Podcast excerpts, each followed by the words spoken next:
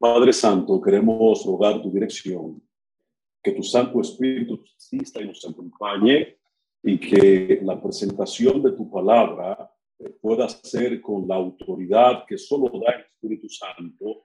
Y rogamos tu permiso, Señor, para hablar de tu palabra, que este mensaje me confronte de manera muy especial y me conecte especialmente contigo, Señor. Si alguien debe ser confrontado, tengo que ser yo, Padre. Que tus palabras eh, se prediquen para tu gloria y tu honra. Es nuestra adoración y nuestra petición en esta mañana. Si en esta plataforma hay alguna presencia del Espíritu, Señor, rogamos en el nombre de Jesucristo que sea reprendida en su santo nombre. Gracias, Señor, por escucharnos. Oramos a ti, Padre, en el nombre de Jesús. Amén.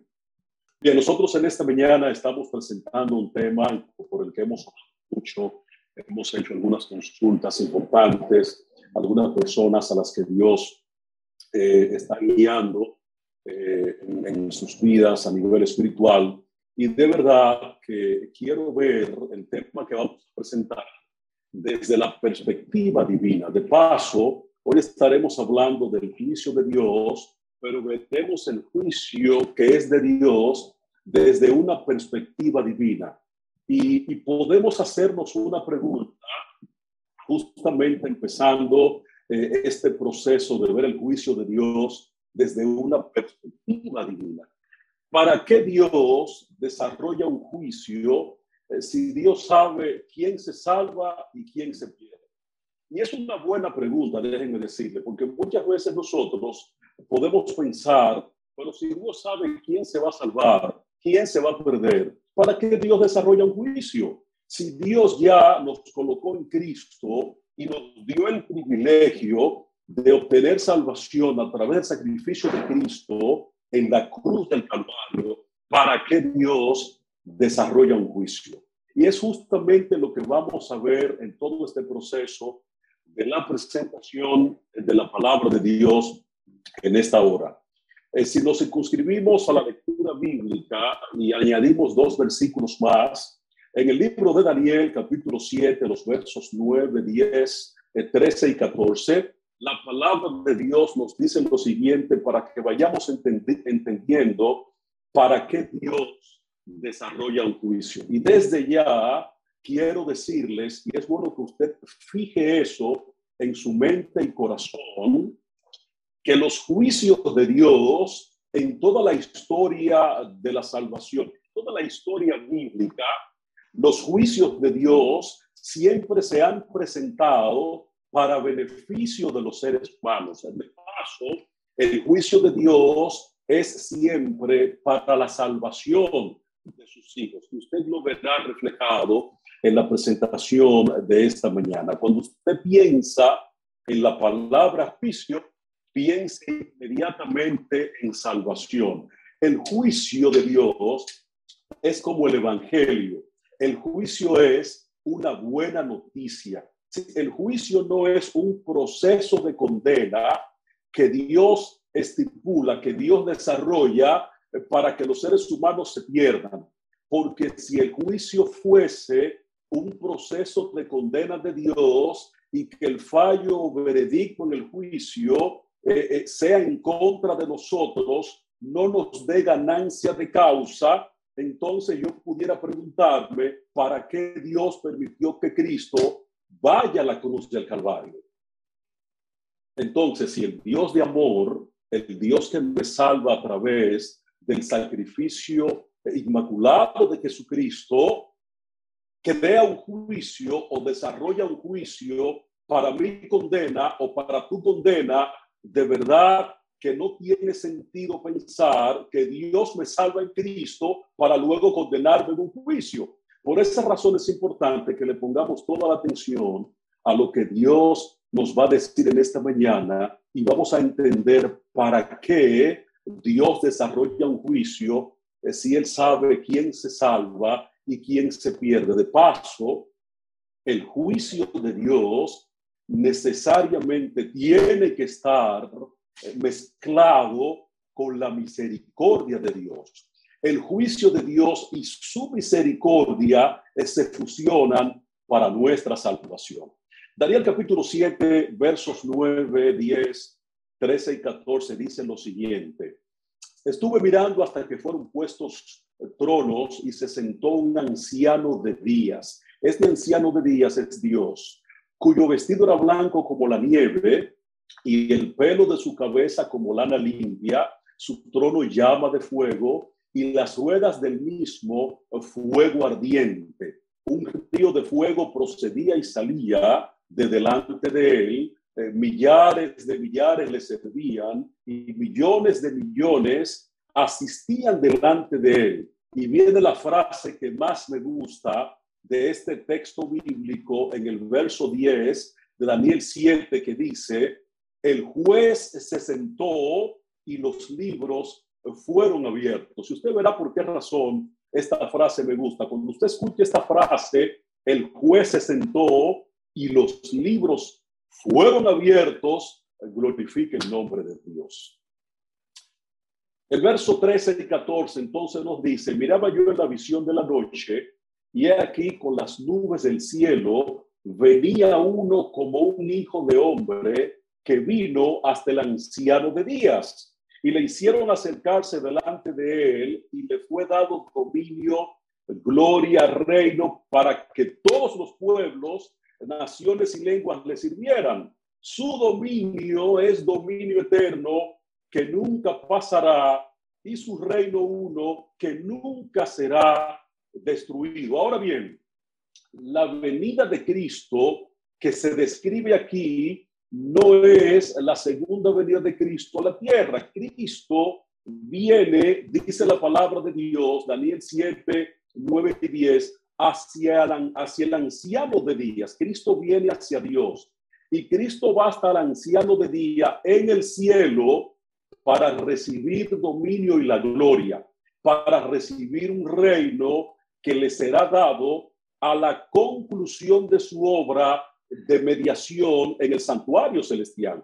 Y esta venida de Cristo y, no su segundo advenimiento a la tierra es la que la profecía predijo eh, que había de realizarse al fin de la profecía más larga, estadísticamente hablando, que tiene la Biblia, que es la profecía de los 2300 días, tardes y mañana, que tiene su cumplimiento eh, justamente en el mes de octubre 22 del año 1844. Ahora bien, Cristo viene acompañado por ángeles celestiales. Nuestro gran sumo sacerdote entra entonces ahora al lugar santísimo y allí, en el lugar santísimo, en la presencia del anciano de días, en la presencia de Dios, Cristo da principio a los últimos actos de su ministerio en beneficio de los seres humanos, en beneficio tuyo y en beneficio mío. Por esta razón, así como nosotros hemos sido enseñados de paso en el manual de estudio sistemático de la Biblia, el plan de Dios es su mayor regalo.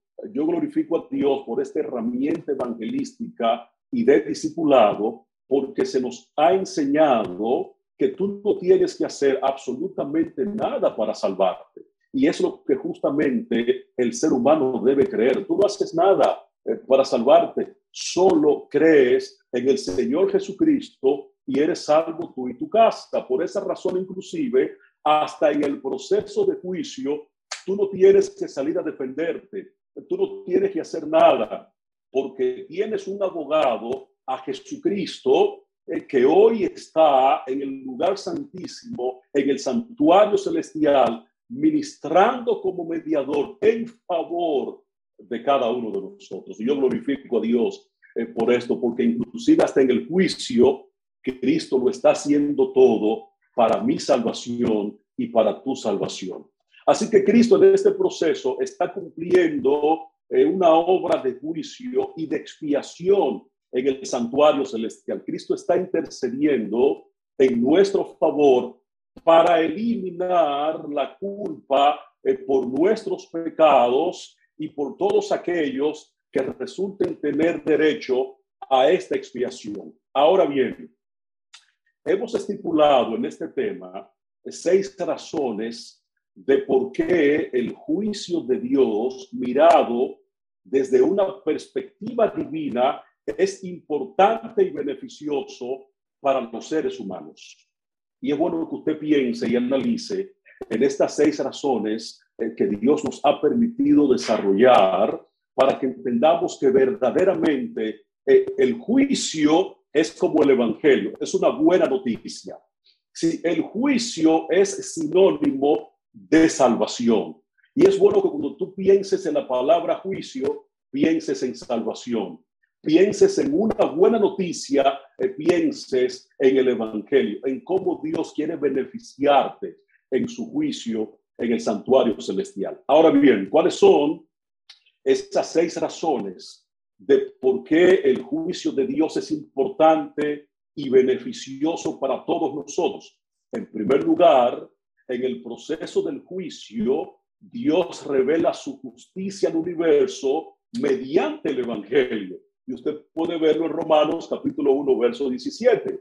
En segundo lugar, el juicio de Dios es una sentencia en favor de los santos, de aquellos hijos de Dios que tienen tiene como finalidad esta sentencia que nosotros recibamos el reino de Dios. Así lo establece Daniel 7:22 y esta segunda parte a mí me encanta.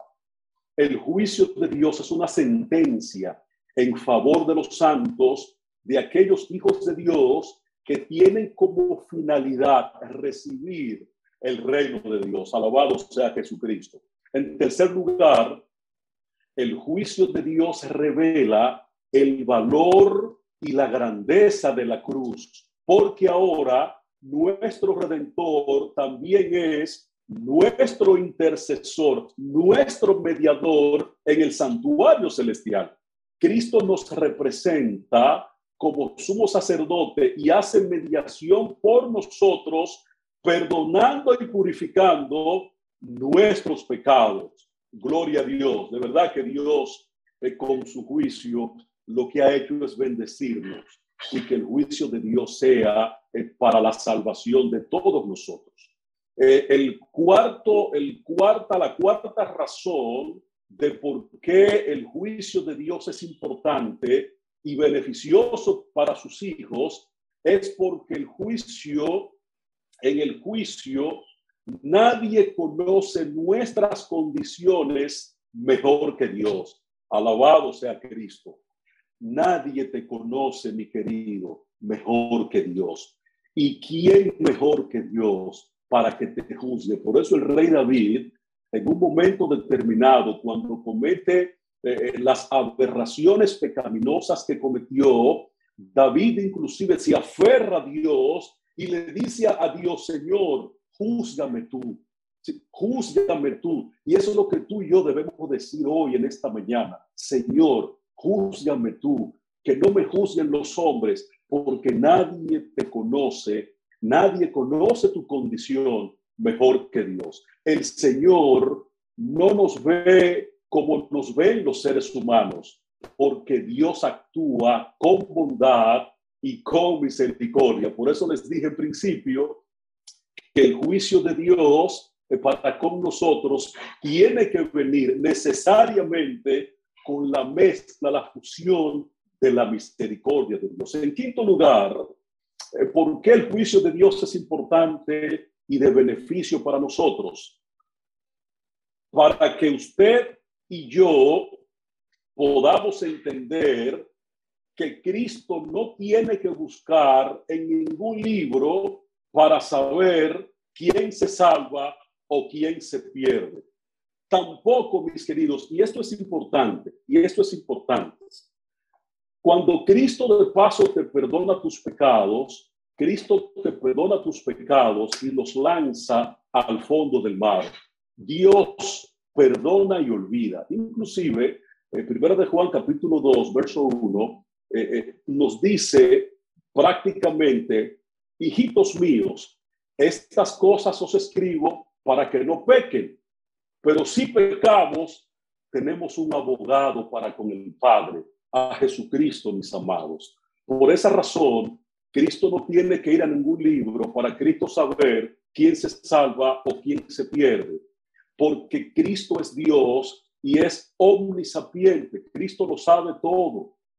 Cristo inclusive cuando te perdona, te perdona para siempre. Cristo borra tu registro de pecado cuando confiesas a Dios en oración tus pecados y pides perdón y te aparta de ellos. Así que es importante que entendamos entonces que Dios, si Cristo no necesita estar jugando ahí Tim Marín de Doping para saber quién, a quién él va a resucitar para salvación. Cristo lo sabe todo, Cristo es omnisapiente, Cristo es Dios. Cristo no tiene, no tiene que estar jugando a las adivinanzas para decir, a este lo resucito, a este no lo resucito, este se salva, este no, porque la idea de Dios es otorgarnos salvación en Cristo Jesús. Así que la sexta razón de por qué el juicio de Dios es importante y beneficioso para nosotros es porque los únicos, y ponga la atención a esto, mi hermano,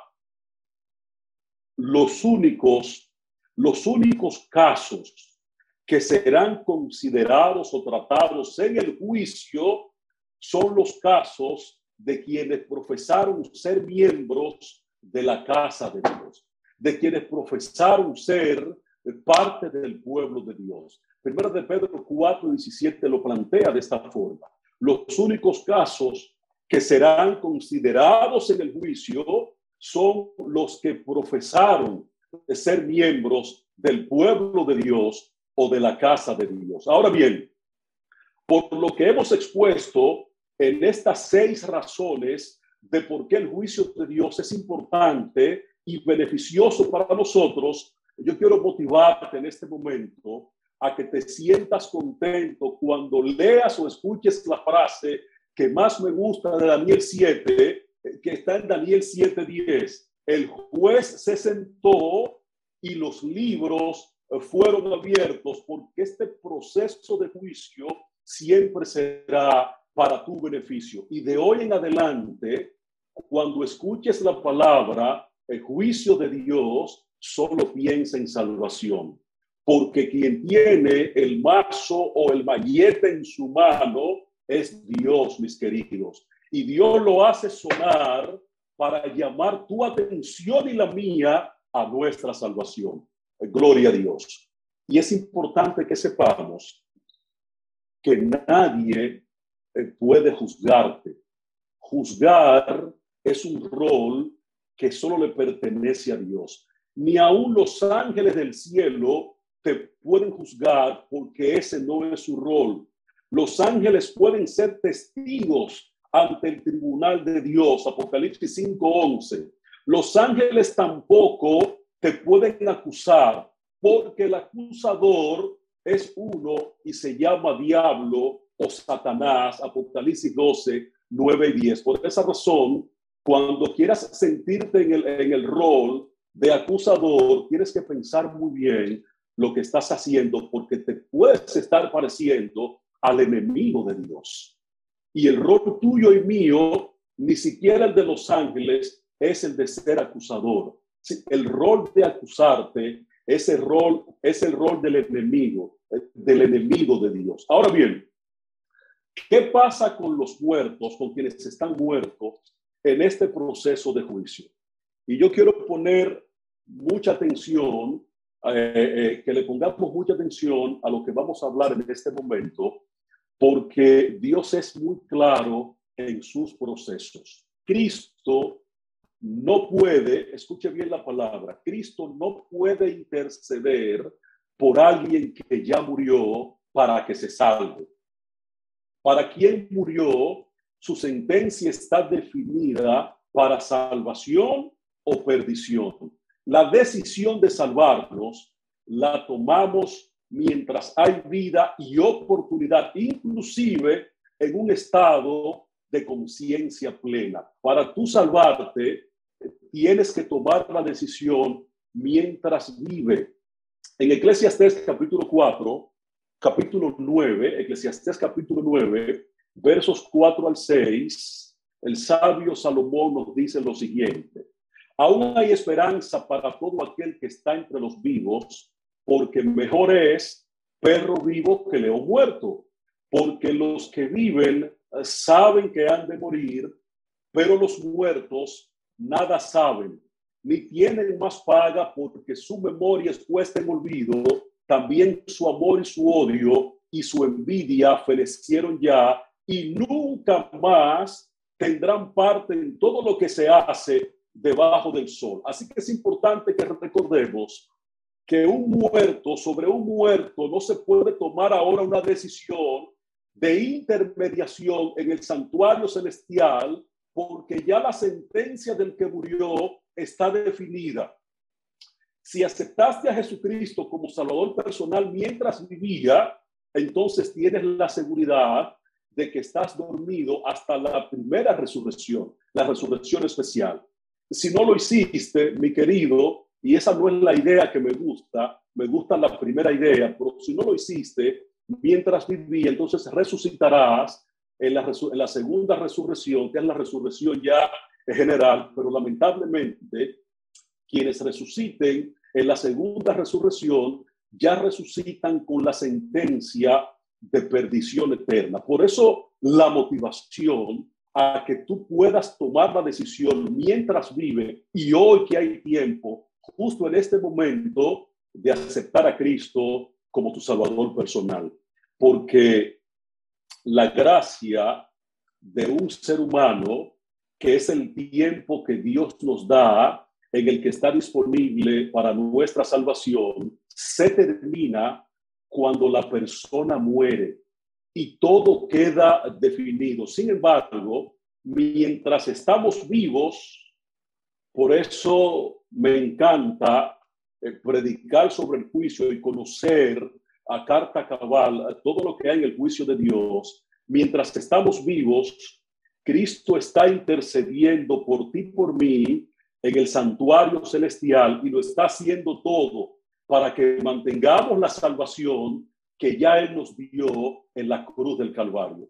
Y esta, mis queridos, es una buena, es una buena noticia. Por esa razón, todo el que predica del juicio de una forma acusadora y condenatoria se convierte en un legalista y no conoce a Dios ni conoce su evangelio. Quiero repetir eso.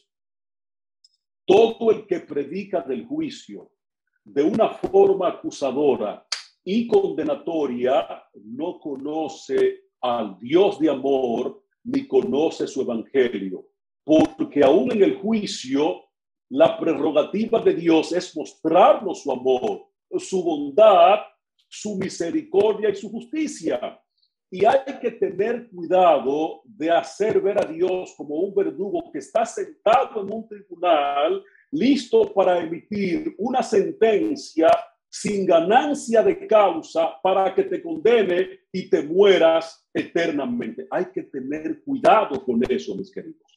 ¿Por qué debemos tener cuidado con eso? Porque algunos teólogos comparan el juicio de Dios con tribunales humanos y esto es un craso error, un gran error. Algunos predicadores inclusive cuando están presentando la palabra de Dios, la presentan desde la perspectiva de un Dios que está sentado en un tribunal eh, con seres humanos y se circunscriben a lo que ellos conocen en los tribunales humanos para presentar entonces el juicio de Dios y esa no es la idea del juicio de Dios. El juicio de Dios tiene que presentarse desde la perspectiva divina desde la perspectiva de quien desarrolla el juicio, que es nuestro Señor Jesucristo. Y si Cristo desarrolla el juicio, tenga la seguridad que el juicio de Dios es como su, es como su evangelio. Es una buena noticia para tu salvación y para la mía. Quiero citar el libro El carácter de Dios y la última generación. El escritor Richard Davidson cita a Schreiner en un párrafo, un texto especial que de verdad me, llenó inclusive confrontó mi vida seriamente con relación a este proceso eh, del juicio para que veamos que cuando se compara el juicio de Dios con tribunales humanos, estamos cometiendo un gran error. De paso, es una blasfemia contra Dios que usted compare el juicio de Dios con un Dios como que está actuando como actúan los tribunales eh, y los jueces humanos.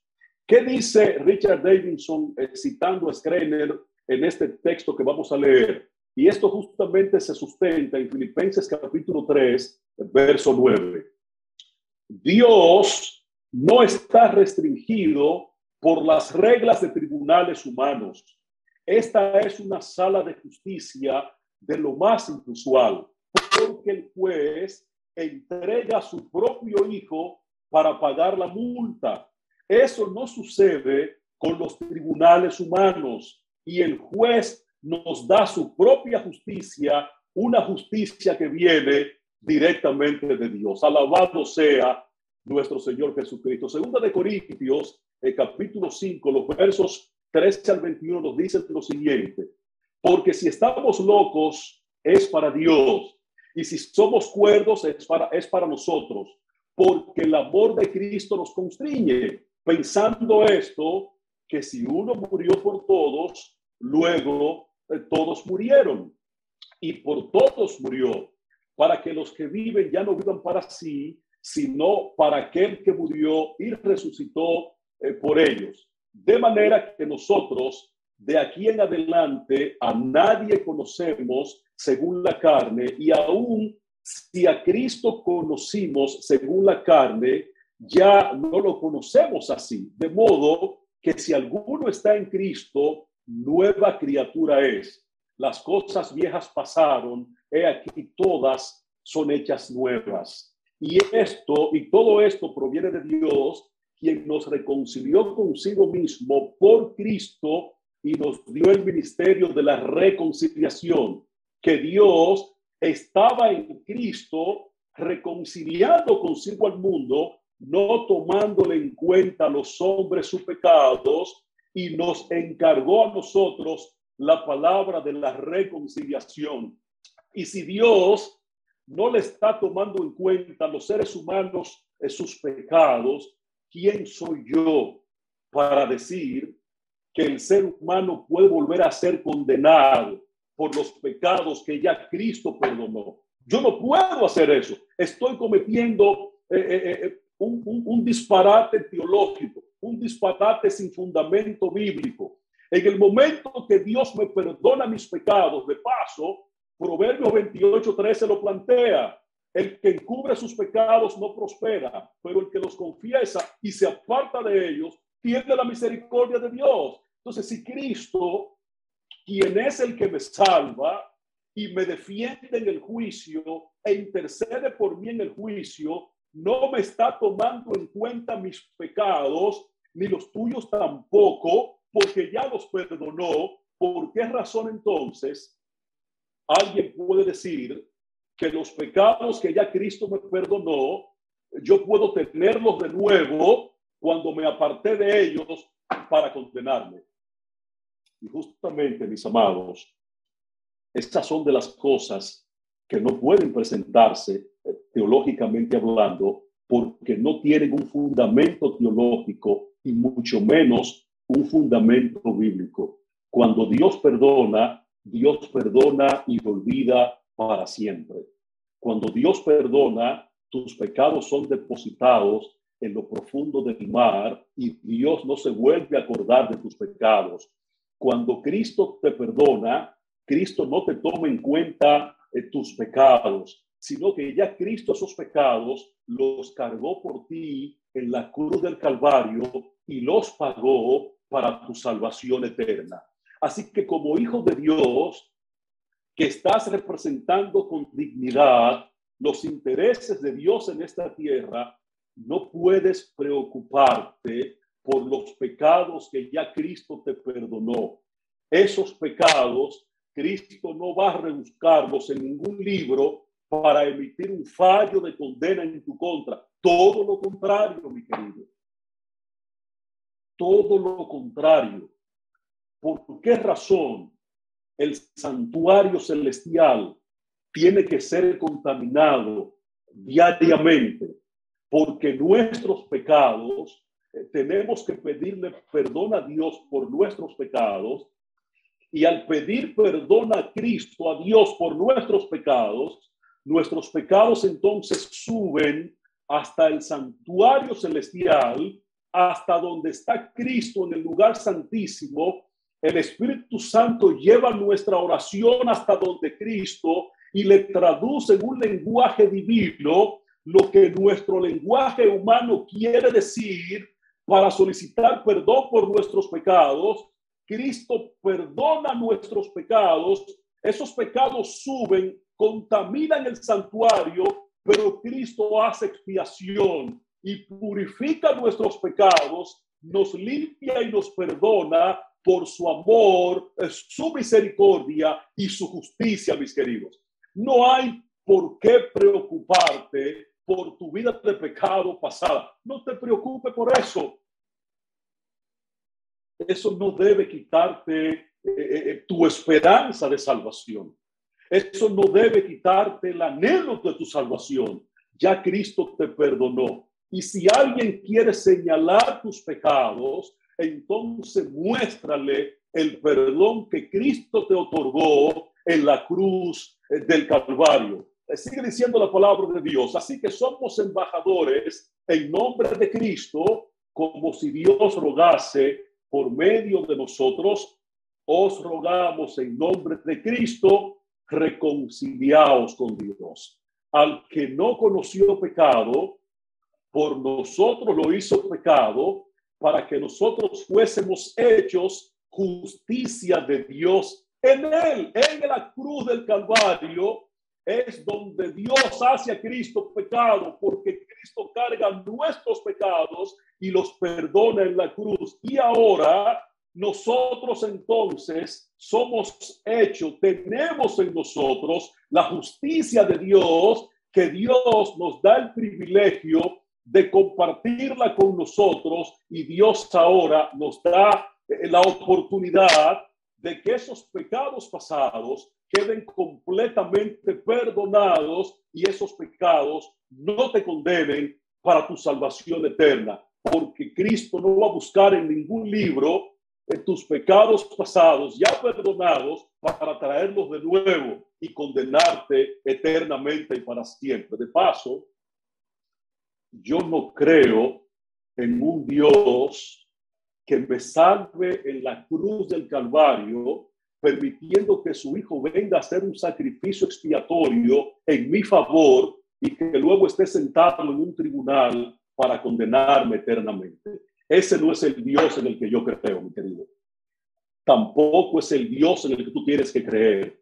Yo creo en el Dios que es amor incondicional y que en esencia su justicia se fusiona con su misericordia para tu beneficio y para mi beneficio eterno, mi amado. Isaías 53, 11, la palabra de Dios nos dice lo siguiente verá el fruto de la aflicción de su alma y quedará satisfecho. Por su conocimiento justificará mi siervo justo a muchos y llevará las iniquidades de ellos. Cristo llevó tus pecados y los míos. Esos pecados que ya Cristo nos perdonó y llevó por nosotros no pueden condenarnos porque nos apartamos de esa vida pecaminosa y ahora tenemos el privilegio de mantener nuestra salvación en Cristo Jesús. Jeremías 23, verso 6 nos dice, Dios es nuestra justicia. Y es por eso que la, justificación es solo por la fe, pero no por la fe que está sola. Gálatas 5, 6 nos dice, porque en Cristo Jesús ni la circuncisión vale algo, ni la incircuncisión, sino la fe que obra por el amor. De hecho, cuando el amor de Dios ha sido derramado en nosotros, nuestras obras estarán en consonancia con nuestro carácter. Y así podremos representar a Cristo con dignidad en esta tierra y de esa manera no tenemos que temer al juicio de Dios porque juicio es igual a salvación y juicio es igual a evangelio porque el juicio de Dios es una buena noticia. Cristo está intercediendo, mediando por ti en el santuario celestial. Primero de Juan capítulo 4, versos 17 y 18, la palabra de Dios también nos dice, en esto se ha perfeccionado el amor, el amor en nosotros para que tengamos confianza en el día del juicio. Alabado sea Cristo. De verdad que me lleno de regocijo espiritual cuando Dios me da esperanza en su santa palabra de que yo no tengo que preocuparme por el juicio de Dios. Todo lo contrario, porque el amor de Dios se ha perfeccionado en nosotros para que tengamos confianza en el día del juicio. Pues como Él es, así somos nosotros en este mundo. En el amor, mis queridos, no hay temor, sino que el perfecto amor echa fuera el temor, porque el temor lleva en sí castigo, de donde el que teme no ha sido perfeccionado en el amor. Mis queridos, no veamos a Dios como un papá pegón que está ahí con una correa sentado en un tribunal dispuesto a castigarnos. ¿Qué dice Juan capítulo 3, verso 16? Juan 3, 16, el mejor versículo, el verso que resume eh, la esencia de Dios está en Juan 3, 16.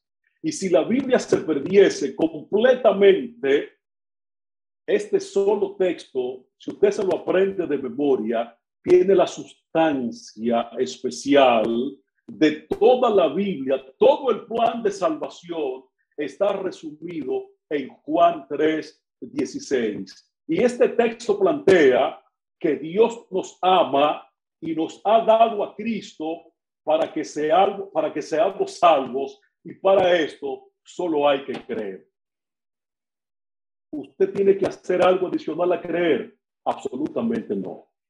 Solo crea en Cristo porque Dios te ama con amor incondicional y la prerrogativa de Dios fue darnos salvación en Cristo Jesús. Primera de Timoteo 2, 3 y 4 nos dice, Dios plantea aquí lo que es bueno, lo que le agrada y lo que Dios quiere, que la humanidad sea salva y venga al conocimiento de la verdad. Ahora yo le hago una pregunta usted puede creer que Dios está planificando la perdición de algún ser humano en el juicio? ¿Usted puede creer que podemos ver el juicio desde la perspectiva humana, mis queridos?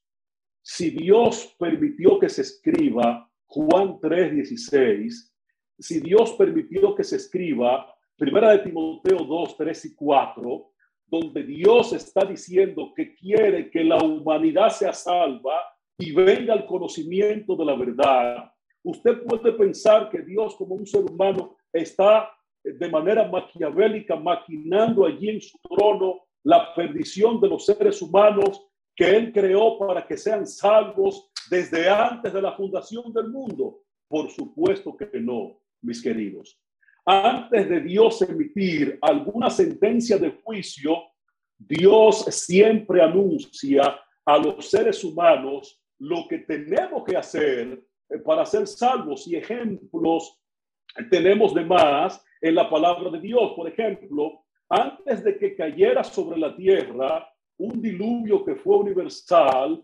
Dios permitió que un pregonero de justicia eh, llamado Noé se pasase 120 años anunciando la destrucción de toda la tierra, de todo el mundo conocido hasta entonces, con un diluvio. Si Dios duró 120 años evangelizando al mundo a través de su siervo Noé.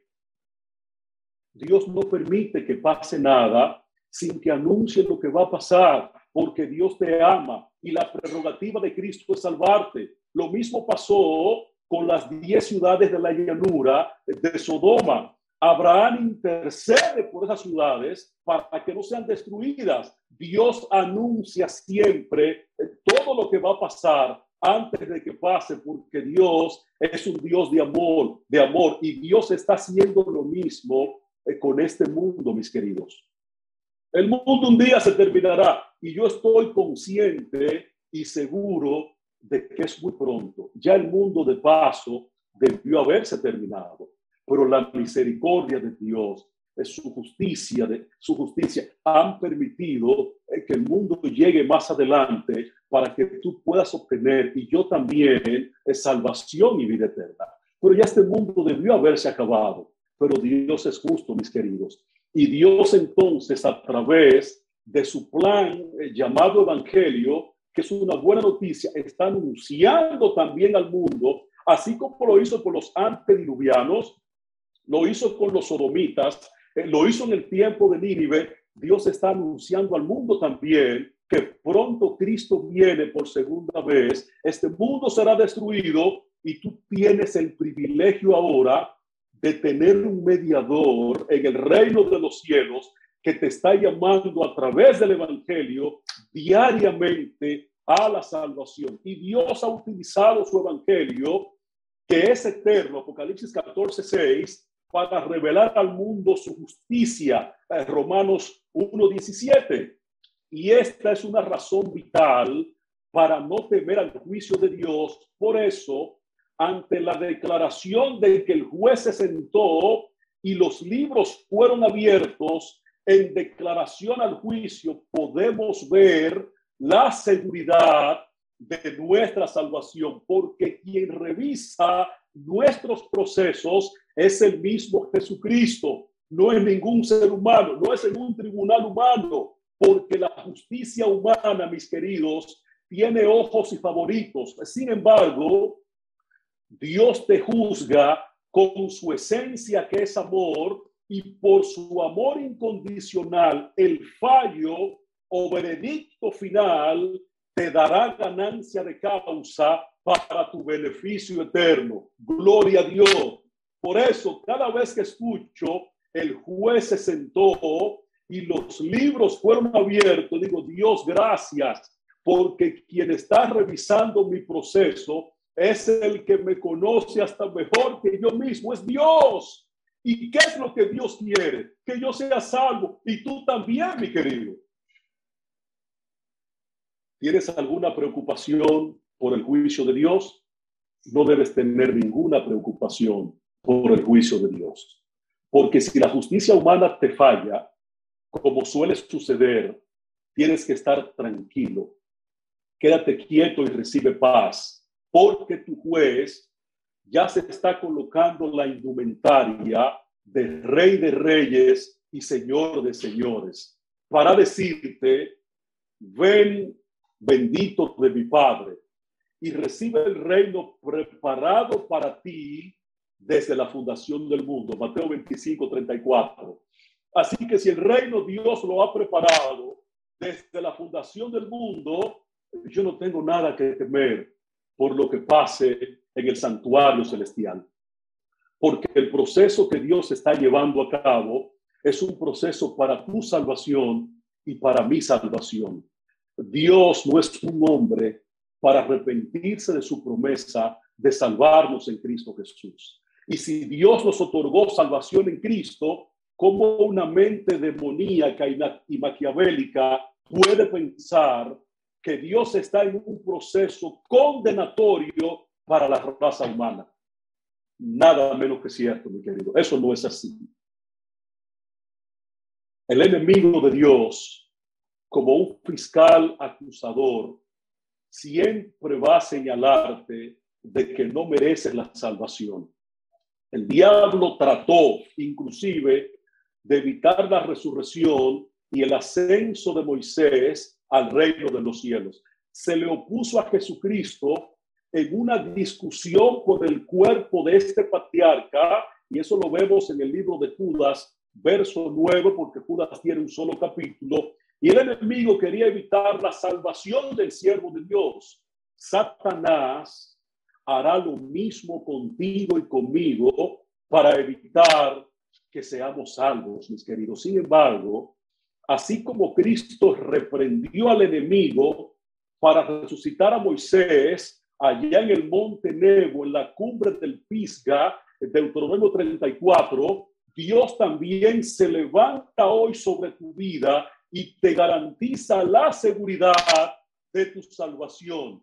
Solo te motivo a que mires a la cruz de Cristo, donde Cristo venció a Satanás para siempre y pronunció su grito glorioso de victoria, consumado es.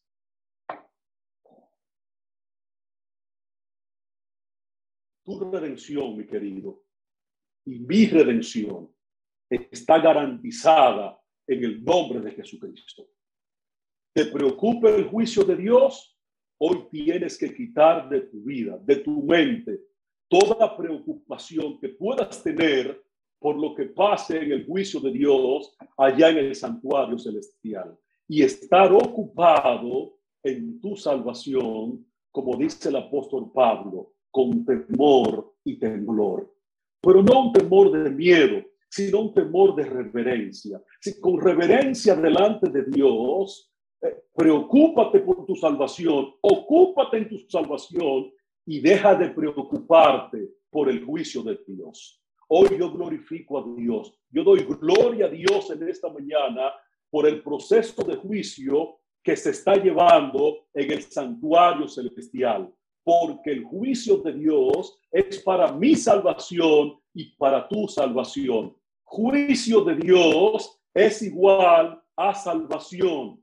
Juicio de Dios es igual a evangelio. Es una buena noticia saber que yo no tengo que hacer, ni tú tampoco, absolutamente nada para ser salvo, solo creer. E inclusive Cristo está haciendo por mí en el santuario celestial el papel sumo sacerdotal como mediador para expiar mis pecados, mis queridos, para purificar nuestros pecados, otorgarnos el perdón y garantizar así la vida eterna que nada ni nadie te preocupe con relación al juicio de Dios. Siempre mire el juicio de Dios desde la perspectiva divina, como Dios lo ve, y no como lo ven los seres humanos eh, que quieren condenarte, quieren fallar, quieren dar un veredicto en tu contra, cuando ya Dios dio el veredicto para ti de salvación y de vida eterna. ¿Te preocupa el juicio de Dios?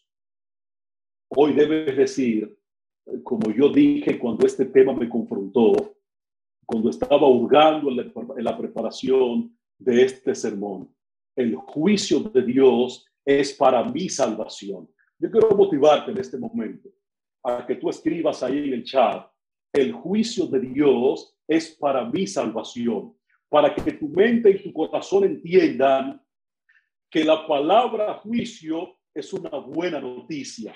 Por eso escribe ahí y tienes que creerte lo que escribas. El juicio de Dios es para mi salvación. El juicio de Dios es para mi salvación. El juicio de Dios es una buena noticia. El juicio de Dios es sinónimo a salvación. No hay que preocuparse por el juicio de Dios ocúpate en tu salvación. Mantén tu relación eh, firme con Cristo. Conecta con Cristo de forma especial. Y yo concluyo con esta frase del espíritu de profecía en el libro El deseado de todas las gentes, eh, páginas 758 y 764. Esta, esta, esta, esta, eh, este texto lo tomé eh, de un libro eh, que me acaban de regalar, Eventos del fin del tiempo y la última generación. Esta, esta cita es maravillosa y de verdad que me confrontó y me dio esperanza, me dio mucha paz cuando leí esta cita eh, que fue tomada, así está también aquí escrita en este libro, Eventos del Fin del Tiempo y la Última Generación del doctor George Knight. ¿Qué nos dice la sierva de Dios, Elena White, en este texto que vamos a leer del deseado de todas las gentes? Por medio de la muerte de Cristo en la cruz, la destrucción del pecado y de Satanás estaba asegurada para siempre, mis queridos. Así que no te preocupes por tus pecados, ya Cristo te los perdonó y te los perdonó en la cruz del Calvario y diariamente te está perdonando en el santuario celestial. Está haciendo expiación, purificando tu vida, y purificando tus pecados por medio de la muerte de Cristo en la cruz. La destrucción del pecado y de Satanás estaba asegurada para siempre. Y qué gracia a ese y que gracias a ese acontecimiento la redención de los seres humanos y del universo quedaba eternamente seguro. El diablo derrotado sabía que había perdido su reino. Gloria a Dios. Por medio de la muerte de Cristo en la cruz, la destrucción del pecado y de Satanás estaba asegurada para siempre. Satanás derrotado sabía que había perdido su reino para siempre, mi querido. Así que ni el enemigo de Dios, ni el juicio investigador, ni tu vida de pecado pasada te pueden preocupar. Todo lo contrario, el diablo está vencido en el nombre de Jesucristo. No tienes que preocuparte por eso. Está derrotado. Su reino fue acabado fue tirado por tierra con la muerte de Cristo en la cruz del Calvario. Ahora tú le perteneces a Cristo. No hay nada que temer, absolutamente nada. Y si el enemigo te quiere en algún momento recordar tu pasado pecaminoso, entonces acuérdale a él su futuro tormentoso. No tienes que temer, confía en Dios, reprende al enemigo en el nombre de Jesucristo, porque Cristo te otorgó salvación y vida eterna al morir por ti en la cruz del Calvario. Y hoy, desde el santuario celestial, Cristo está mediando en tu favor y te está garantizando tu salvación. Por eso la palabra juicio, y qué bueno que el juicio es de Dios, es sinónimo de salvación la palabra juicio es sinónimo de buenas noticias, de evangelio y de vida eterna. Hay una frase que ha marcado profundamente mi vida. En un momento determinado, un grupo de, un grupo de tres, tres personas estaban en un programa en Santiago de los Caballeros y un buen amigo, el ingeniero Ricardo Casado, eh, tenía una participación y en una de sus ponencias él dijo una frase que me fue enviada inmediatamente por una de las personas que estaban allá, el pastor Radamés Colón. Y esta frase de verdad que marcó mi vida y quiero decirla en esta mañana para que tú pienses seriamente en lo que estás haciendo con tu vida y si quieres vivir sin temor al juicio de Dios, con la seguridad de tu salvación en Cristo, yo quiero motivarte en esta mañana a que escojas la primera posición de esta frase eh, que voy a decirte para concluir nuestro tema en esta mañana. El apóstol Pablo puso todo por basura para ganar a Cristo. Muchos están poniendo a Cristo por basura para ganarlo todo. Que esta segunda posición no sea la tuya, eh, sino que sea la primera que como el apóstol Pablo pongas todo por basura para ganar a Cristo. Si así lo haces y conectas con Dios de forma especial, Cristo te garantiza en este momento que tu salvación es segura y no debes preocuparte por el juicio de Dios, porque el juicio de Dios es sinónimo de salvación, es sinónimo de vida eterna y es sinónimo de evangelio, de buena noticia.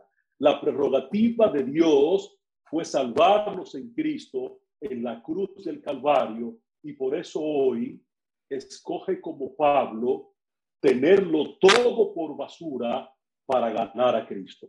Bendito Padre Celestial, queremos glorificar tu nombre en esta hora, mi Dios, porque solo tú eres merecedor de nuestra adoración y de nuestra obediencia. En esta hora, Señor, quiero glorificar tu nombre por darnos el privilegio de que el juez se haya sentado en su trono, en el santuario celestial y en el tribunal celestial, los libros han sido abiertos para que Cristo pueda garantizar y justificar nuestra salvación ante las acusaciones del enemigo. Por eso, Padre, a partir de este momento, danos la oportunidad de tener la paz, la quietud y la tranquilidad de saber que cada vez que escuchemos la palabra, el juicio de Dios, pensemos en nuestra salvación, en nuestra redención, porque ya pronto obtendremos nuestra vida eterna. Padre, oro por cada persona que está conectada con nosotros en este momento. Si alguno conectó y salió, Señor, también quiero orar por esa persona para que tú le garantices tu salvación y tu vida eterna. Que tú nos asegure a todos en este momento, Señor, que el proceso divino del juicio tenemos que verlo desde la perspectiva tuya, Padre, para entender que lo que tú quieres es salvarnos y darnos vida eterna. Gracias, Señor. Gracias, Padre, por el juicio. Gracias por otorgarnos salvación en Cristo y porque en este momento nos permite tenerlo todo por basura para ganar a Cristo Jesús. Deja, oh Dios, tu bendición en cada persona que nos ve vía YouTube o aquí en Zoom o que nos verá más adelante de manera diferida. Bendícelo, Señor, y a todos garantízanos el privilegio de la vida eterna. Te lo pedimos, Padre, en el nombre de Jesús. Amén. Amén, Señor.